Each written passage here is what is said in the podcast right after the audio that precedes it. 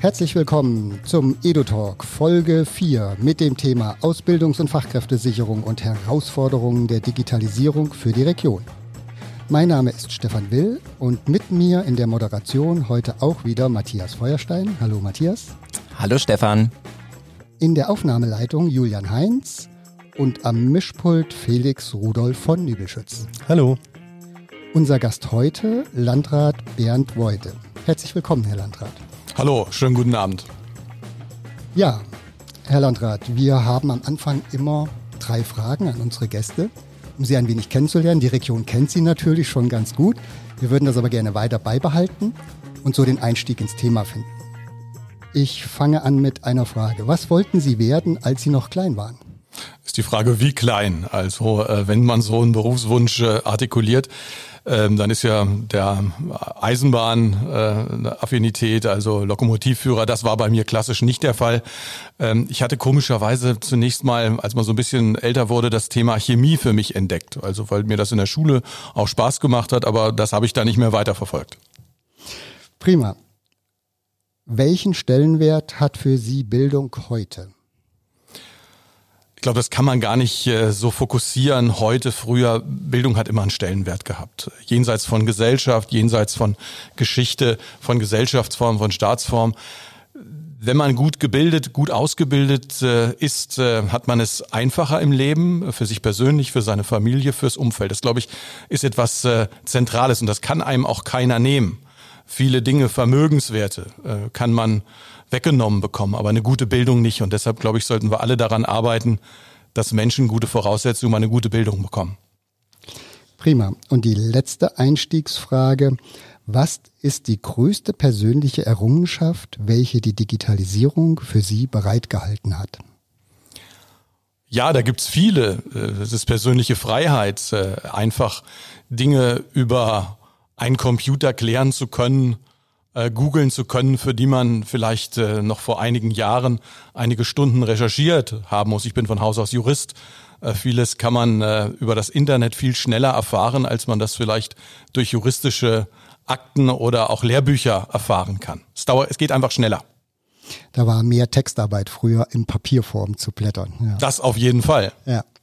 Ja, vielen Dank. Wir haben heute das Thema Ausbildungs- und Fachkräftesicherung. Das ist sicherlich eine Herausforderung in der heutigen Zeit, auch im Kontext von Digitalisierung. Da werden wir noch dazu kommen. Aber ähm, was beschäftigt Sie denn als Landrat besonders, wenn das Thema Ausbildungs- und Fachkräftesicherung zur Sprache kommt? Jeder will, die Wirtschaft, Handel, Gewerbe, Dienstleistung, Industrie, die öffentliche Verwaltung gut ausgebildete Mitarbeiterinnen und Mitarbeiter. Und bei aller technischen äh, Modifikation, bei allen technischen Errungenschaften ist äh, ein guter Mitarbeiter, eine gute Mitarbeiterin äh, für alle sehr wichtig. Und äh, deshalb müssen wir auch äh, als Region, als Schulträger, aber auch als regional Verantwortliche Voraussetzungen dafür schaffen, dass das gelingen kann. Äh, das ist auch eine Frage, wo wir in Konkurrenz zu anderen Regionen stehen und äh, wenn man früher gefragt hat, naja, was ist denn wichtig für eine Wirtschaftsförderung, hat man gesagt, Gewerbeflächen, Straßen, Breitbandanbau. Heute wird man eigentlich sagen, mit einem großen Abstand, wenn wir gut qualifizierte Mitarbeiterinnen und Mitarbeiter in der Region haben, die wir von außen gewinnen, aber die wir natürlich auch, wenn sie hier geboren, aufgewachsen sind, qualifizieren, dann geht's uns gemeinsam gut. Die haben gerade schon angesprochen, dass gut ausgebildete Mitarbeiter letztlich ein Standortfaktor dann auch für so eine Region sind. Und wenn wir in der Presse schauen, dann begegnet uns immer häufiger die Begrifflichkeit eines sogenannten Wettbewerbs der Regionen. Und auch Sie haben das gerade schon angedeutet, ähm, dass da ein Wandel eingesetzt hat und ähm, dass ähm, es da also wirklich darum geht, nicht nur in der Region zu gucken, was habe ich da an ähm, Fachkräften, an Nachwuchskräften, sondern auch darüber hinaus. Wie ähm, sehen Sie das? Was ist für Sie dieser Wettbewerb der Region? Was macht den aus? Ja, wir haben ja als Region, als Landkreis Fulda diese Besonderheit und die ist äh, fast schon bundesweit einmalig, dass wir eine große, eine sehr große Diskrepanz, das galt natürlich vor Corona, aber glaube ich, hat sich dadurch auch nicht wesentlich verändert haben, zwischen der Anzahl der angebotenen Ausbildungsplätze und der Anzahl derjenigen, die ausbildungsbereit und ausbildungswillig sind. Wir haben ja die Situation, dass wir auf zwei freie Ausbildungsplätze einen Bewerber haben. Das ist äh, mit einigen anderen Regionen eigentlich bundesweit äh, einmalig. Und das ist nicht positiv, äh, sondern eigentlich auch äh, problematisch, weil wenn wir eben diese große Diskrepanz haben, dann sind wir ja auch darauf angewiesen, Menschen aus anderen Regionen für unsere Region zu gewinnen, für Bildungsangebote in unserer Region zu gewinnen und zu sagen, kommt zu uns. Äh, hier habt ihr nicht nur eine schöne Natur, gute Infrastruktur, seid mitten in Deutschland, habt einen guten Ausbildungsplatz, sondern wir bilden euch auch noch gut aus. Das ist ein zentraler Faktor, wo wir in Konkurrenz mit anderen Regionen stehen. Mhm. Und ähm, Sie haben das äh, gerade auch schon gesagt, diese, dieses Verhältnis von zwei zu eins. Wir sprechen da immer von einem sogenannten Mismatch. Also wir haben einfach mehr ähm, zur Verfügung stehende Plätze, ausbildungswillige Betriebe, die sagen, wir brauchen die jungen Leute, ähm, aber die jungen Leute sind bereits geboren ähm, und ähm, sind einfach ja nicht da. Wir haben jetzt gerade vor drei Tagen eine Pressemeldung gelesen, der Baubranche gehen die Azubis aus in der Region zum Beispiel als klassisches ähm, Beispiel. Und ähm, ja, wie Sie sagen, dieses äh, Mismatch wird dann eben wirklich zum Problem, ähm, wenn der Markt sagt, ähm, wir brauchen die Leute und ähm, die aber einfach in der Region nicht mehr zur Verfügung stehen. Was sind äh, Ihre Überlegungen, wie wir darauf auch konkret als Kommunalverwaltung reagieren können? Was ist da unsere Rolle? Wir haben ja einen allgemeinen Wandel in der, in der Bildungspolitik. Also wenn ich jetzt mal äh, als jemand, ähm, der zu einer Generation der Babyboomer gehört, Jahrgang 62, dann war es äh, vor einigen Jahrzehnten noch klar strukturiert. Das war klar, es gab handwerkliche Ausbildung, es gab gewerbliche, kaufmännische Ausbildung im dualen Sinn und dann gab es eben das Studium. Und dahinter liegen ja auch bestimmte Quantitäten. Ja. Wenn Sie sich überlegen, wie viel Prozent äh, eines Ausbildungsjahrgangs Abitur gemacht haben, dann war das zu meiner Zeit äh, in den, in den 70er, 80er Jahren waren das vielleicht 10, 15 Prozent. Diese Welt sieht heute völlig anders aus. Also wir haben, äh, wenn Sie sich das anschauen, eigentlich die Überzahl fast schon der jungen Menschen, die aufs Gymnasium geben und damit dann eben auch ein Hochschul ja, Zugangsberechtigung anstreben. Und das wird dann natürlich weiter umgesetzt. Das heißt, äh, äh, natürlich ist die Zahl der ausbildungswilligen äh, Menschen, jungen Mädchen, auch ein Stück weit kleiner geworden, aber wir haben in der Verteilung derjenigen, die sagen, jawohl, ich interessiere mich auf eine, für eine handwerkliche Berufsbildung und Ausbildung, auf gewerblich, auf kaufmännisch, da haben wir auch eine Veränderung hin äh, zu akademischen Ausbildungen. Wir haben auch ein viel breiteres Angebot an äh, akademischen Ausbildungsabschlüssen, an Hochschulabschlüssen, als das vielleicht noch vor 10, 15, 20 Jahren der Fall war. Stichwort äh, Bologna-Prozess. Ja. Und darauf müssen wir reagieren. Also vieles von dem, was man in der Vergangenheit vielleicht auch über eine kaufmännische Ausbildung oder eine duale Ausbildung in Gänze abgewickelt hat, geht heute auch schon in Richtung äh, akademische Ausbildung, akademisches Studium. Also da verändert sich was und darauf muss natürlich auch Wirtschaft reagieren. Ja, ähm, also eine Konkurrenzsituation zwischen Ausbildung und Studium ähm, ist durchaus ähm, zu merken und ähm, wie Sie gesagt haben, kann man ja auch ganz gut an den Zahlen ähm, ablesen. Ähm, wir haben vorher uns erlaubt, ein bisschen in Ihrer Vita zu schmökern und ähm, genau da ähm, wird natürlich auch deutlich, dass Sie ja beide Seiten kennen. Also Sie selbst haben eine Ausbildung gemacht zum Verwaltungsfachangestellten. Ähm, damit ging es, glaube ich, los, wenn ich richtig informiert bin. Und ähm, später dann aber auch durchaus noch die akademische Laufbahn ergriffen. Ähm, das heißt, beides ist auch durchaus möglich, aufeinander aufbauend. Wie ist da so ähm, das persönliche Erleben zwischen dieser Konkurrenz? Können Sie da die jungen Menschen verstehen, dass die sagen, ähm, sie wollen eher in in akademische Berufe gehen? Ähm, welchen Wert hat für Sie Ausbildung? Gut, ich habe beide Seiten kennengelernt. Also wenn man das so will, früher hat man immer noch gesagt, ich sage ganz bewusst früher, äh, über den zweiten Bildungsweg. Also nicht klassisch Abitur und dann studiert, sondern erst über eine berufliche Ausbildung. Sie haben es dargestellt. Äh, und das hat mich eigentlich immer bereichert. Also äh, wenn ich dann auf die Universität gegangen bin, ähm, hatte ich eigentlich schon durch eine berufliche Erfahrung viel mehr vorzuweisen als derjenige, der direkt von der Schule kam. So hat sich das eigentlich immer durchgesetzt. Und ich habe das persönlich als sehr bereichernd empfunden. Gut, das ist nicht idealtypisch für alle. Äh, das Entscheidende ist ja immer, ähm, das muss man sagen, ob akademisch oder nicht akademisch. Äh, eine gute Berufsausbildung muss und soll eigentlich immer auch Grundlage dafür legen, wie ich im Leben klarkomme. Ganz einfach die Frage, welches Einkommen kann ich erzielen für mich, für meine Familie? Das ist ja für die meisten von uns eine tragende Säule. Also wenn ich kein Geld verdienen kann durch meinen Beruf, durch meine Arbeit, wie auch immer, dann äh, kann ich meinen Lebensunterhalt für mich und meine Familie nicht gewährleisten. Und ähm, das muss man natürlich auch sehen. Heute sind teilweise duale Ausbildung und akademische Ausbildung viel näher aneinander, als das in der Vergangenheit der Fall war. Und darauf muss man reagieren. Also der Arbeitsmarkt hat sich verändert. Er fragt vielleicht auch alternativ ab. Jemand, der beispielsweise ähm, eine Hochschulausbildung äh, gemacht hat als Bachelor, ja, arbeitet unter Umständen in einem Betrieb, in einem Unternehmen mit jemandem zusammen, der eine duale Ausbildung gemacht hat, ohne dass es da auch äh, exorbitant große Gehaltsunterschiede gibt. Äh, das äh, war in der Vergangenheit so nicht der Fall. Da war ganz klar akademische Karriere suggeriert und äh, stellt dann eben auch dar, dass man dann ein viel höheres Gehalt hat. Das ist heute auch nicht mehr so. Äh, das Entscheidende ist, glaube ich, dass wir den jungen Menschen klar machen können, ähm, nicht gegeneinander darüber nachzudenken, also entweder oder, sondern äh, vielleicht sowohl als auch. Also ich möchte niemandem äh, ein Studium ausreden. Ich bin das schlechteste Beispiel dafür, weil ich habe es ja auch gemacht. Aber die Frage ist eben, äh, passt es zu mir? Und die Frage muss man sich heute, glaube ich, mehr als einmal stellen. Ist wirklich der akademische Weg für mich derjenige, der dann auch äh, nicht nur zu einem guten Einkommen, sondern auch zur Zufriedenheit geführt. Das ist ja das Entscheidende. Bin ich in meinem Beruf zufrieden? Macht er mir Spaß? Macht er mir Freude? Und äh, deshalb muss man, glaube ich, beide Seiten sehen und auch dafür werben, dass junge Menschen sich, bevor sie diese Entscheidung treffen, Studium, Ausbildung und oder sowohl als auch, beide Seiten anschauen. Das, glaube ich, ist das Entscheidende.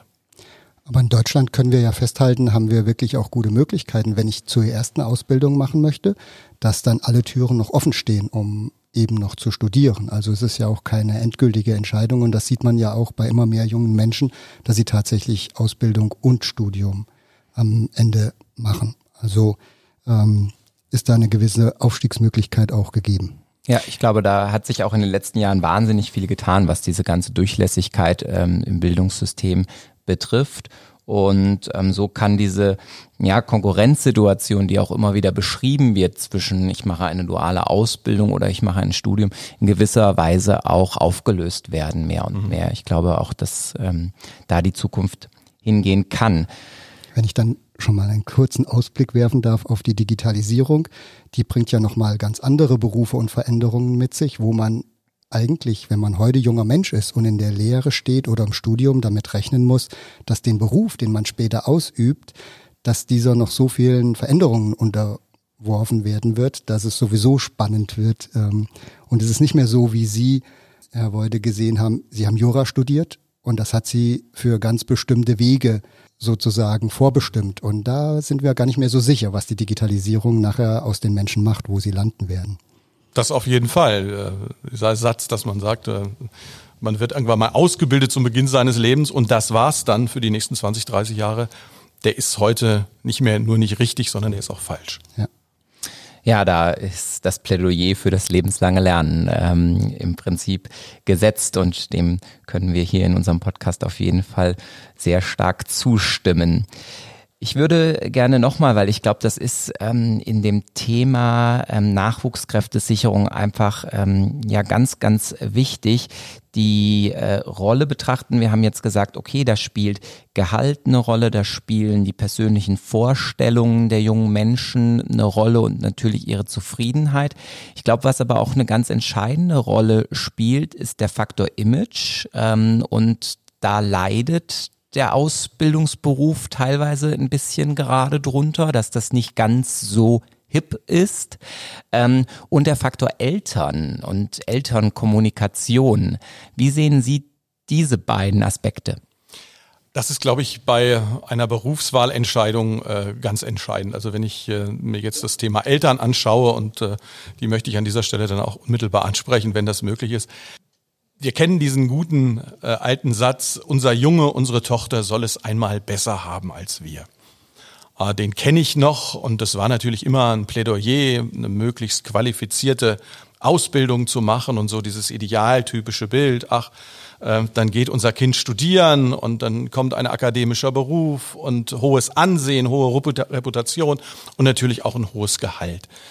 Das stimmt heute äh, gar nicht, hat eigentlich nie gestimmt. Ne? Und äh, wenn Sie mal an einer Hochschule waren, dann kennen Sie auch immer die Beispiele, diejenigen, die irgendwo an einem Hochschulstandort äh, als Taxifahrer hängen geblieben sind, das, das galt immer auch äh, in den letzten Jahren und Jahrzehnten. Also dieses Bild, ähm, je hochwertiger, je akademischer eine Ausbildung ist, ähm, umso ähm, größer ist auch das soziale Ansehen und auch natürlich das verbundene Einkommen. Das kann funktionieren, funktioniert aber nicht immer. Wenn Sie jetzt einfach mal sehen, auch in Corona-Zeiten, äh, Sie brauchen einen Handwerker. Ja. Heizung, äh, Sanitär, Elektro, irgendwo. Ich habe einen, einen hohen Respekt vor denjenigen, die äh, zu mir nach Hause kommen, die Heizung funktioniert nicht, ist ausgegangen und da sagt, na, na ja, äh, die dann äh, kommen auch nicht mehr mit, äh, mit, dem, mit dem Schraubschlüssel, sondern die kommen mit dem Laptop, analysieren äh, die Heizung und haben dann äh, im besten Fall in ein paar Minuten raus, woran es gelegen hat.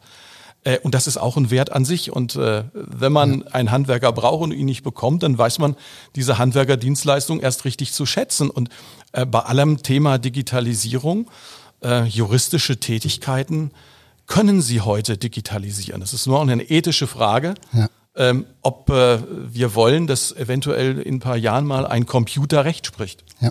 Das ist wahrscheinlich mit Algorithmen möglich, ist nur die Frage, ja. äh, die wir ethisch beantworten müssen. Es muss also noch ein Mensch und soll ein Mensch sein. Ja. Aber sie werden nie äh, mit einem Algorithmus äh, eine Elektroinstallation legen können sondern dazu braucht es immer Menschen und äh, die handwerkliche Kompetenzen haben. Ähm, und deshalb, glaube ich, sind wir sehr gut beraten, äh, und da schaue ich auf die Eltern, aber auch auf äh, Freunde, Bekannte, Großeltern, wenn es darum geht, äh, eine Berufswahlentscheidung eines jungen Menschen zu begleiten.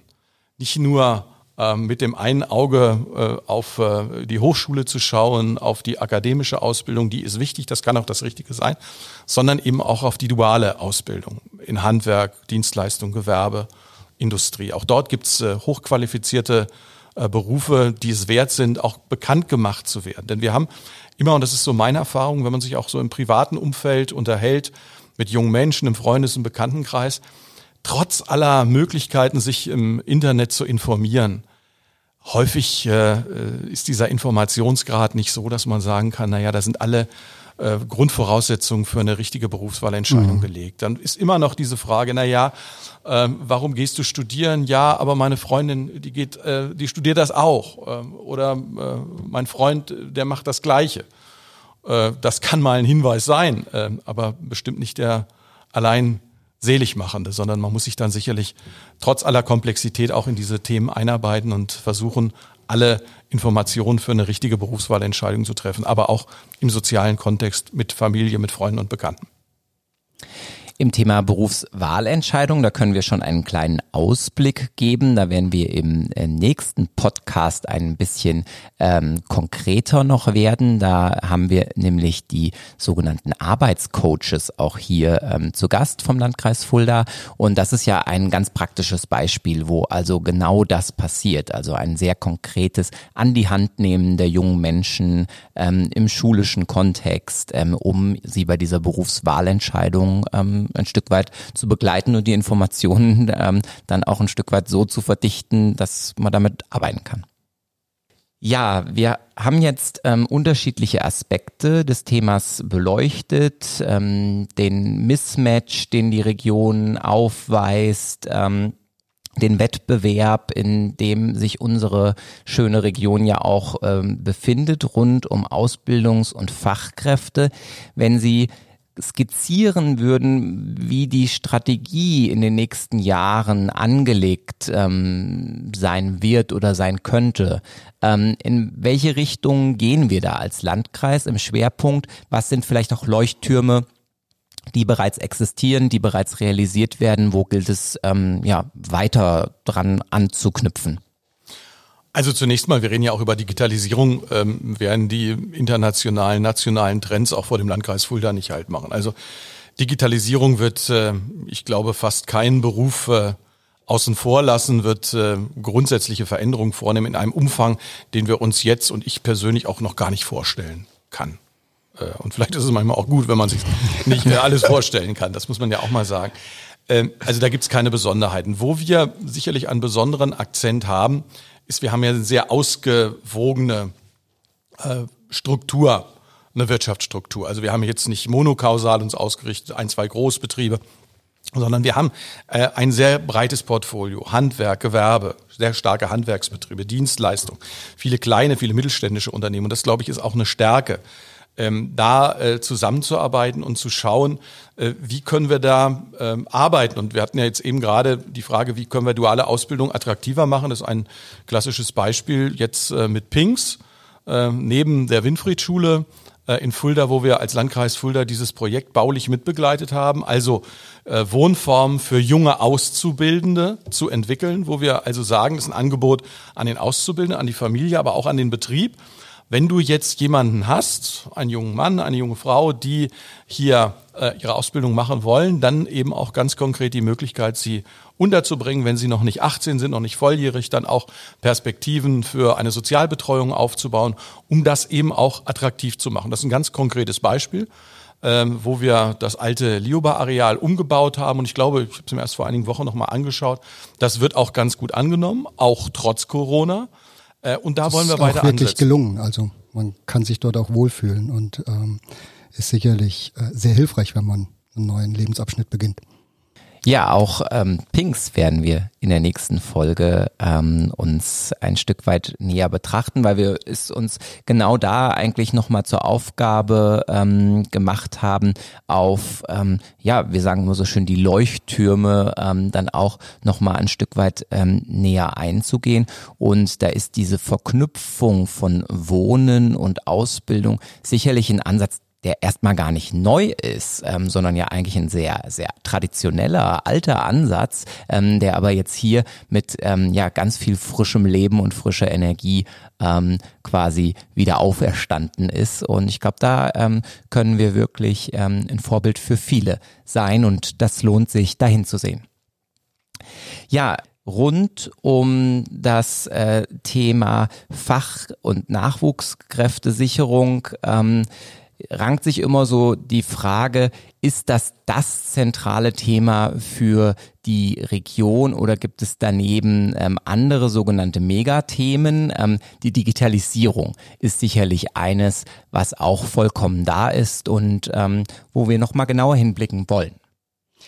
Ja, Herr Wolde, Sie haben gerade schon gesagt, wir sind eine sehr breit und gut differenziert aufgestellte Region, was uns sicherlich bei der Digitalisierung helfen wird weil wir uns nicht nur auf ein oder zwei Großbetriebe hier konzentrieren müssen, sondern viele Möglichkeiten haben. Alle betrifft die Digitalisierung, das haben Sie auch gesagt.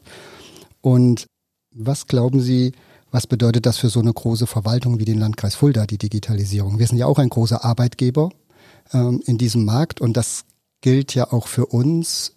Eltern haben es, glaube ich, immer gerne gesehen, wenn ihre Kinder, wenn sie eine Ausbildung machen wollten, die beim Landkreis zu machen. Geh zur Bank, geh zum Landkreis. Das ist eine sichere Bank. Ja. Äh, was macht das mit unserem Arbeitsplatz? Ja, aber auch bei uns ist es so, dass wir uns äh, in Konkurrenz bewegen zu vielen anderen attraktiven Unternehmen in der Region. Also es ist nicht mehr so wie vor vielleicht 40, 50 Jahren, dass man hat, ja, Ausbildung beim Land. Natürlich ist es eine gute Ausbildung. Das galt äh, damals und auch heute, aber wir befinden uns in einer Konkurrenzsituation. Und äh, da dürfen wir natürlich auch nicht schlafen. Äh, natürlich sind wir eine öffentliche Verwaltung, die viel mit äh, Recht zu tun hat, wo wir eben Recht anwenden im Leistungsbereich, im Eingriffsbereich. Aber auch unsere Arbeit wird sich verändern. Äh, das Thema äh, Digitalisierung, digitale Zugänge, digitale Akte, das Online-Zugangsgesetz, all das hat unmittelbare Auswirkungen auch auf unser tägliches Handeln. Und Sie wissen ja, ähm, Herr Wilder Feuerstein, aus der Kenntnis, dass eigentlich kein Tag vergeht, wo nicht irgendwo eine Innovation mit dem Thema Digitalisierung auch bei uns Platz greift und äh, äh das, was vor vielleicht 15, 20 Jahren noch äh, mit einer gewissen Halbwertzeit äh, in der Kommunalverwaltung, auch in der landrätlichen Verwaltung so etwas war, das ist ein System, das hält dann 10, 15 Jahre. Die Zeiten sind rum. Also wir haben permanent Innovationsschübe und das, was vielleicht noch vor einem Jahr State of the Art war, was äh, etwas war, was äh, allgemein anerkannt, das kann schon in einem anderthalb Jahren überholt sein. Also das heißt, der Innovationsintervall wird viel kürzer werden und darauf müssen wir uns natürlich auch einstellen. Wir haben bis jetzt viel über Ausbildung geredet, aber das Thema heißt ja auch Fachkräftesicherung. Und wie ist Ihre Einschätzung? Ähm, was kommt denn auf die jetzt schon vorhandenen Fachkräfte, die in ihrem Beruf stehen, zu, wenn wir uns das Thema Digitalisierung anschauen? Ja, das ist ein Kulturwandel. Das muss man wirklich auch sehen. Also äh, natürlich ist das sehr unterschiedlich. Äh, Im Handwerk sind das andere Herausforderungen. Natürlich werde ich, wenn ich einen Badezimmerschrank baue, als Schreiner äh, den natürlich äh, auch so bauen, wie es, äh, sagen wir vielleicht auch handwerkliche Tradition, vielleicht auch äh, schon vor einigen Jahren, Jahrzehnten mit sich bringen. Aber die Frage, wie ich das Ganze gestalte, also wie präsentiere ich das denn? Mache ich das in Papierform oder eben digital, indem ich äh, dann eben auch so ein Produkt äh, elektronisch meinem Kunden darstelle, vielleicht in einer 3D-Vision über, über vielleicht ein Video, wo man auch schon bestimmte Nutzungsgrade definieren kann. Also da, jeder Beruf wird ein Stück weit verändert. Und das, glaube ich, ist etwas, wo wir auch äh, nicht nur bei Ausbildung, sondern auch Fortbildung die Menschen darauf einstellen müssen. Da ist die Volkshochschule ein wichtiger Partner, aber auch andere äh, Bildungsträger. Äh, wir müssen eben die Leute fit machen, digitale Kompetenzen zu erwerben. Will, den Satz habe ich von Ihnen ähm, um eben sich in dieser neuen Welt zurechtzufinden. Ne? Denn die Innovationsschritte, wie ich bereits ausgeführt habe, werden immer schneller werden und das führt natürlich unter Umständen auch dazu, dass man äh, ein Stück weit mehr Ausrichtung brauchte, als man das in der Vergangenheit brauchte. Ja, digitale Grundbildung ist äh, sicherlich eins der Megathemen der Zukunft. Und wir kommen jetzt langsam zum Ende, zum Abschluss. Wo würden Sie jetzt sehen oder wo stellen Sie Weichen für den Landkreis zu diesem Thema Fachkräftesicherung oder was sind Ihre nächsten Ziele? Was würden Sie gerne als nächstes angehen äh, unter dem Aspekt, es fehlen junge Menschen, allein die Anzahl und es kommt Digitalisierung. Also was ist Ihre Idee, Ihr Ziel? Ja, wir haben ja wichtige Kooperationspartner. Wir sind äh, mit der Stadt Fulda, auch mit der Industrie- und Handelskammer, auch mit der Kreishandwerkerschaft auf diesem Feld unterwegs. Und ich glaube, ähm, es wäre jetzt falsch, wenn, wenn ich jetzt als Landrat sagen würde, ich gebe das und das vor, sondern es ist, glaube ich, ein ständiger Dialog. Man muss sich austauschen und gerade ähm, die Anforderungen, die die Wirtschaft stellt, ob nur im handwerklichen Bereich, im gewerblichen Bereich oder industriell Dienstleistung, verändern sich auch permanent. Also muss man mit denjenigen reden, die am Arbeitsmarkt tätig sind, mit den Arbeitgebern, mit den Unternehmen. Ähm, Gott sei Dank haben wir eben, wie gesagt, ein sehr breit geschichtetes Portfolio in diesem Bereich, viele, viele Mittelständler, die auch hier vor Ort sind, wo man also auch wirklich noch mit dem Chef reden kann. Und äh, wir versuchen, Pinks ist so ein kleines Beispiel, aber auch äh, im Bereich der berufsbildenden Schulen, das ein Stück weit voranzutreiben, aktiv zu diskutieren, wie sehen denn Berufsbilder aus. Äh, das gilt auch für unsere Kreisverwaltung, indem wir eben auch versuchen, dort äh, Ausbildungsbilder und Ausbildungsberufe anzupassen im Rahmen unserer Möglichkeiten, im Rahmen dessen, was wir standardisieren. Das wird die zentrale Aufgabe sein, im Dialog sein. Also ich glaube, es wäre falsch, heute zu sagen, also das und das werden wir jetzt in den nächsten 10, 15 Jahren machen. Äh, Gerade in Corona-Zeiten äh, wäre es, glaube ich, auch äh, falsch zu sagen. Also wir haben jetzt den Plan, der über 10, 15 Jahre geht. Da werden noch viele, viele Veränderungen kommen, aber man muss im Dialog bleiben und versuchen, Änderungen, und die kommen ja auch von außen auf uns zu. Äh, da können wir uns auch nicht weigern und uns dort abschotten, die möglichst frühzeitig aufzunehmen und hier umzusetzen. Das, glaube ich, ist das Entscheidende. Die Flexibilität. Und dafür mhm. haben wir, glaube ich, ganz gute Rahmenbedingungen, weil wir auch klein sind. Ne? Also äh, seit Darwin wissen wir ja, dass diejenigen, die großen, äh, schweren äh, Tiere nicht immer die erfolgreichsten waren in der Evolution, sondern manchmal nicht die so kleineren. Äh, die, die kleineren. Und äh, unsere Region ist nicht besonders groß. Insofern bringen wir vielleicht äh, da auch äh, die notwendige Flexibilität mit, um äh, Darwinsch äh, ein Stück weit weiterzukommen. Ja, ähm, genau, das sind dann, ähm, wenn die Infrastruktur entsprechend vorhanden ist und da haben äh, Sie ja unter anderem auch die letzten Jahre ähm, hart für gearbeitet, ähm, dann auch wirklich die Vorzüge eines, ja, wir sagen immer so schön ländlichen Raumes auch, dass ähm, genau da vielleicht die ein oder anderen Wege kürzer sind, ähm, wir unsere Partner und Partnerinnen gut kennen, da in Netzwerken ja agieren können und ähm, flexibel auf ja die durchaus komplexen Anforderungen, die sich uns ähm, so im Alltag, sei es ähm, jetzt aktuell durch Corona, aber ähm, sei es auch durch die vielen anderen Anforderungen, die auf uns von außen ähm, hereinprasseln, dann ein Stück weit wirklich ja dialogisch auch reagieren können. Ähm, das ist eigentlich eine ganz schöne Zukunftsperspektive und ein schönes Zukunftsbild. Und gerade dieses Beispiel ländlicher Raum, ähm, das veranlasst mich zur Anmerkung.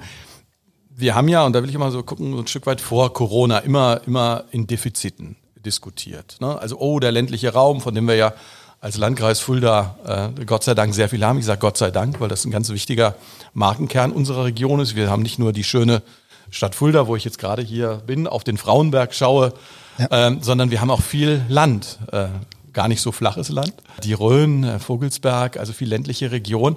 Und da sind wir immer sehr stark, nicht nur in unserer Region, in der Defizit. Ah, das ist alles schwierig und äh, qualifizierte Arbeitsplätze nicht vor Ort und lange Wege und ÖPNV und die ärztliche Versorgung.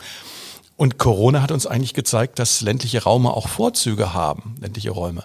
Äh, wenn Sie einfach nur mal sehen, Breitbandanbindung. Äh, hat sich eigentlich in den paar Monaten Corona nicht grundsätzlich verändert. Aber der Blick darauf, wenn Sie vor einem halben Jahr noch äh, Unternehmen und uns selber gesagt haben, ja, jetzt fahren wir mal nicht nach Wiesbaden oder nach Frankfurt, sondern wir machen eine Videokonferenz. Und man sagt, na ja, ob das alles so klappt, heute ist das eigentlich schon selbstverständlich geworden. Ja. Und damit verändert sich auch der Blick auf den ländlichen Raum und das, glaube ich, ist was Entscheidendes. Äh, Menschen auch zu sagen, ja, du kannst in Frankfurt arbeiten, aber vielleicht gibt es auch Möglichkeiten, wo du ein, zwei Mal die Woche dahin fährst und den Rest von zu Hause machst. Also unser Blick auf Arbeit, auf äh, ja, Arbeitsplätze hat sich durch Corona grundsätzlich verändert. Und das, glaube ich, ist auch eine Chance ne? Äh, in den Unternehmen ähm, da hat man manchmal den Eindruck, äh, Büros werden gar nicht mehr gebraucht. Ich glaube das schon noch. Aber ich glaube, die Sichtweise hat sich verändert. Und wenn es uns gelingt, durch Digitalisierung auch Berufsbilder so zu verändern, dass mehr von zu Hause geht, haben wir auch viel gekonnt für, den, für die Attraktivierung des ländlichen Raums. Das, glaube ich, ist der entscheidende Treiber, um für Menschen in der Region und vielleicht auch welche, die zu uns kommen in die Region, in den ländlichen Raum, das wieder attraktiver zu machen. Ja, da wird ein neuer Zugang geschaffen zu Arbeitskräften oder zu dem Arbeitsplatz. Und ja, wir liegen noch mitten in Deutschland, haben gute Verkehrsanbindungen, für die ich glaube, das nämlich auch Herr Weude, dass man tatsächlich sich immer noch treffen muss. Man muss da eine gute Waage finden, was kann man von zu Hause und was kann man oder muss man am Arbeitsplatz machen. Aber da hätten wir ja hervorragende Ausgangslagen mit unserer guten Erreichbarkeit und einer guten digitalen Infrastruktur. Ja, und ich denke auch, also die Beobachtung auch gerade ähm, bei jungen Menschen, mit denen ich dann doch immer mal ähm, zusammenarbeite, ähm, ist, dass ähm, ja diese Attraktivität äh, von sage ich mal, urbanen Räumen, die vorher immer so ein bisschen der Heilsbringer waren. Wir müssen alle nach Berlin und wir müssen alle nach Hamburg, weil nur dort ist es schön und nur dort ist es toll und wir können uns verwirklichen, dass das in den letzten Monaten doch durchaus ähm, ein bisschen zusammengestutzt wurde und ähm, dass also hier wir auch durchaus was von dem Schwung, glaube ich, mitnehmen können als Region, ähm, den das mit sich bringt, dass wir hier in gewisser Weise gute Bedingungen mitbringen ähm, aber einfach auch noch eine ja, beherrschbarere Komplexität vielleicht in unserem Alltag dann hier auch haben. Ja, ich ähm, bedanke mich für diesen Podcast. Wir haben heute unterschiedliche Aspekte beleuchtet rund um die Digitalisierung hier in unserer Region, aber auch um äh, das Thema Fachkräfte, Nachwuchskräfte, Sicherung. Dieses Thema, das habe ich schon angekündigt, wollen wir beim nächsten Mal vertiefen. Wir haben einerseits ähm, jemanden von Pinkstar, ähm, dem Azubi Campus unserer Re Region, mit dem wollen wir sprechen. Wir haben eine Arbeitscoach Shin, nennt man das dann so, wahrscheinlich, ähm, so da und ähm, wollen mit ihr über ihre Rolle in Schule ähm, sprechen, mit den jungen Menschen zusammen. Alles ähm, Projekte, wo wir glauben, dass es in diesem Bildungsbereich, in dieser Bildungsphase ähm, durchaus ähm, einen Ansatz gibt, der es sich lohnt, ähm, ja, zu multiplizieren. Herr Landrat Weude, ähm, wir beide bedanken uns auf jeden Fall hier ganz, ganz herzlich für Ihre Bereitschaft, sich mit uns in dieses Medium zu begeben. Podcast ist ja auch nicht aller Tage wahrscheinlich Thema. Ähm, ich mache das nicht täglich. Ne? so. Das hat man aber nicht gemerkt. genau, Sie haben das sehr, sehr routiniert ähm, bewältigt mit uns und wir hoffen, es hat Ihnen auch ein bisschen Freude gemacht. Und ähm, vielleicht sehen wir Sie irgendwann mal wieder in diesem oder einem ähnlichen Format. Ja, ich Herzlichen hoffe, Dank. dem äh, Zuhörer gefällt es auch. Das ist das Entscheidende. Ja, vielen Dank.